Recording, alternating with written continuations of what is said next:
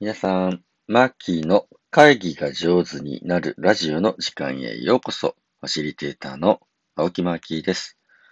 4月7日水曜日朝の配信です。おはようございます。こんにちはの人もいるかな？こんばんはの方もよろしくお願いいたします。皆様いかがお過ごしでしょうか？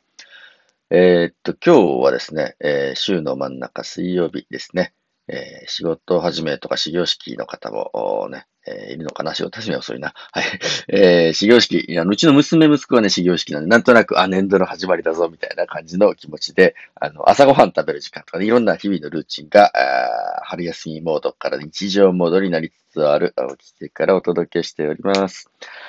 今日の話は何かと言いますと、えー、出産祝いにファシリテーションをプレゼントしてみようという話をしてみたいと思います。これなんだって、出産祝い。出産祝いってのは、あの、子供が生まれたお祝いですね。それに、あの、ファシリテーションをプレゼントすると、こういうことができるようになりましたというお知らせです。これはですね、あの、床上げギフトっていう、えー、サービスがありまして、こう、お母さんのための出産祝いプロジェクトっていうの僕の知り合いのね、伊藤結子さんっていう、あの、仕事、昔の仕事仲間みたいな先輩がですね、えー、お作りになられたあプロジェクトです。で、とこあげギフトでは何ができるかっていうと、あのー、床上げって言って、まあ、あのね、赤ちゃん生まれましたおめでとうって出産祝いみたいなものをお届けできるものです。でね、世の中の出産祝いってよく、あの、ほとんどの場合はっていうかね、よくあるので、赤ちゃんグッズを送るわけですね。で、赤ちゃんのための、なんていうの、あちっちゃい可愛い靴を送ったりとかですね、あの、よだれかけを送ったり、僕もしたことありますけれど、あの、可愛らしい服ね、えー、これよかったら何々ちゃん着てね、みたいな感じで、のプレゼント、おもちゃを送ったりする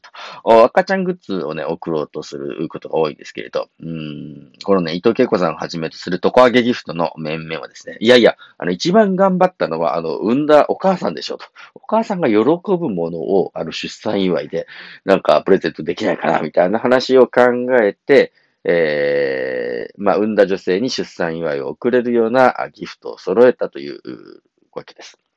で、この、あの、床上げギフトのホームページ、あの、ちょっとね、えー、貼っておきますので、もしよかったらぜひ皆さんも見ていただきたいんですけど、むちゃむちゃ、あの、可愛らしいロゴとですね、まあ、こんな、こんなもの送れるんだったらいいわね、みたいな感じの、おところになっております。で、例えば何が送れるかっていうと、あのー、産んだお母さんのためのリラクゼーションですね。あのー、お母さんの母体をね、あの、やっぱり整える産後の日立ちってすごく大事で、子供を産んでから1ヶ月ぐらいは、なんていうの、無理しない方が良くて、体しっかり休めて、えー、子供を産むってね、もうすごい大変な肉体的にも精神的にもハードなことなので、体を整える時間大事よね。心と体をほぐしますとかですね、あの、お給しますみたいな人たちがずらっと並んでて、で、えー、その出産、あの、出産したお母さんにですね、出張して、こういうね、えー、体をいたわるみたいな感じのことをプレゼントできるというラインナップが揃っています。あとはですね、えー、食べ物。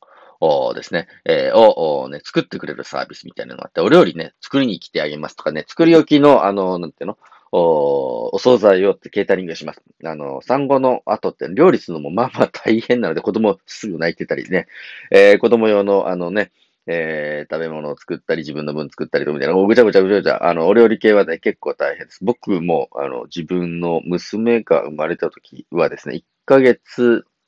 ぐらい仕事を完全に休んでですね、あの、料理版として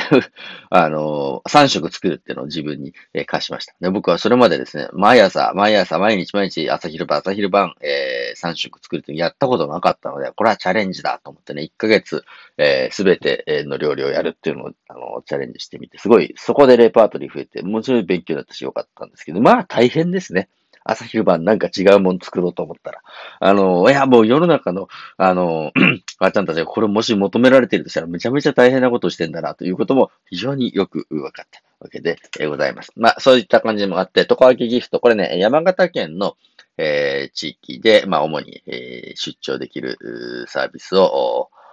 紹介していたりします。遠隔の方々にはですね、いろんなあの贈り物プレゼントみたいな花を送ることができたりとか、お米を送ることができたりとか、無添加のレトルト商品みたいなやつをね、えー、庄内ふるたふるさとファームさんというところが作ってらっしゃるので、それをね、えー、全国にお届けできたりとか、えー、今治タオルのあのオーガニックコットンのね、えー、肌当たりの良い、えー、ライナーをこうね、えー、渡してきますみたいな感じのことがあったりします。で、こういう、あの、まあ、産後のお母さんが喜びそうなギフトがずらっと揃ってる中に、えー、実はね、えー、僕もあの、ラインナップ一つお届け、えー、できるようになっていて、えー、出産祝いのファシリテーションチケットってのをお届けできるようになってます。で、このメニューは3つありますね。結構面白いんですよ。あの、1つ目はですね、あの、お話聞きますチケット。ね、えー、あの、子供を産んだお母さんがね、なんかもう、うなんか、誰かに何か話したいとかで、あの、旦那の愚痴言いたいとかですね、子供ってなんで泣かない、泣いてばっかりいるんだ、なんか言いたいことで言いまくれるっていうね、すべての話を聞きますっていう、マーキーが聞きますっていうチケットが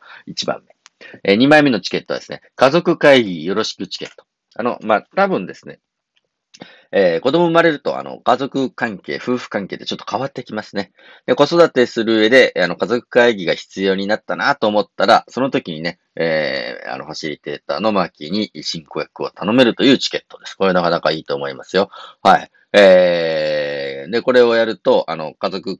関係でなんかトラブった時とか、何かね、まあ、トラブルになる前でも子育ての方針を夫婦でちゃんと話し合いたいなっていう時に、第三者の進行役を入れて、えー、進めるということができます。一応僕の、えー、青木正幸ファシリテーター事務所は家族会議から国際会議までを業務領域としております。家族会議結構ね、えー、毎年必ず依頼があって、で、えー、すごい、あの、やりがいのある仕事ですので、ぜひ、えー、皆様のお知り合いで、え、家族会議必要な人がいたらですね、え声かけていただければと思います。そして、この出産祝いにですね、家族会議チケットっていうのを送れるんだぞっていうのをどっかの頭の片隅に入れておいていただけると、誰か子供が生まれた時にですね、ファシリテーターチケットとしてプレゼントしてあげてください。で、3番目のチケットね、これも結構面白いんですけど、父親スキルアップチケット。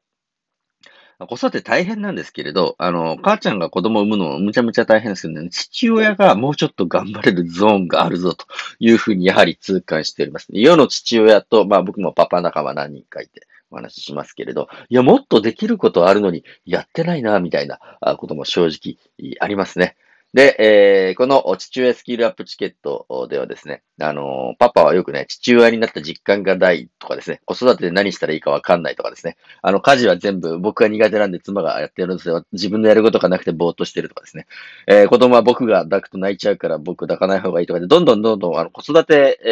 ー、エリアからね、離脱していく父親たくさん見てきたんですけど、いやいや、たくさんできることありますよと言って、父親の具体的なス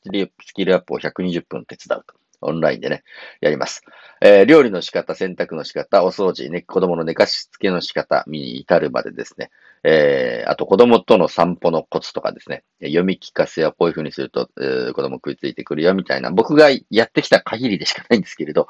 自分が紹介できる父親スキルを全部120分に詰めて、えー、お伝えできますと。えー、妻へのマッサージとかですね、えー、ちょっとしたいたわり方まで具体的にお伝えできますよっていうチケットもあります。この3択がね、一応、トコアケギフトさんの中での僕のメニューになっております。もし興味ありましたらね、ウェブにチェックしてください。この間実際にその父親スキルアップチケットはですね、注文がありまして、あるパパのあの悩み相談を聞きました。で、父親になって、え、子育てしてるんだけれど、こう、こう、こういう悩みがありますとかで、自分は料理したことないので、あの、なんか、料理ってぬるぬる、手がぬるぬるするじゃないですか。あれが苦手でやってないんですとかっていや、大丈夫、できるみたいな感じでね。まずは皿洗いからやろうとか、あの、ぬるぬるしないでできる料理。その時はね、ちょうどレンコンが冷蔵庫にあったんで、ちょっとレンコン炒め見せるからって言って、バサッとレンコン切ってですね、えー、うちでよく定番でやってるレンコンを、まあ、焼いただけのシンプルな、えー、お料理。でもね、すごく美味しいよっていう風にして、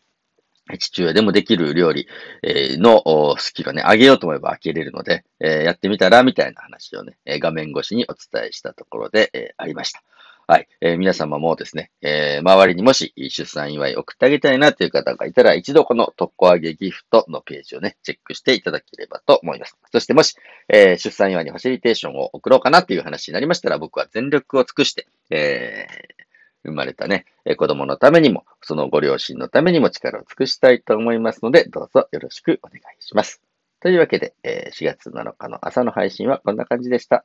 今日も一日、良い一日をお過ごしいただければと思います。ファシリテーターのマッキーでした。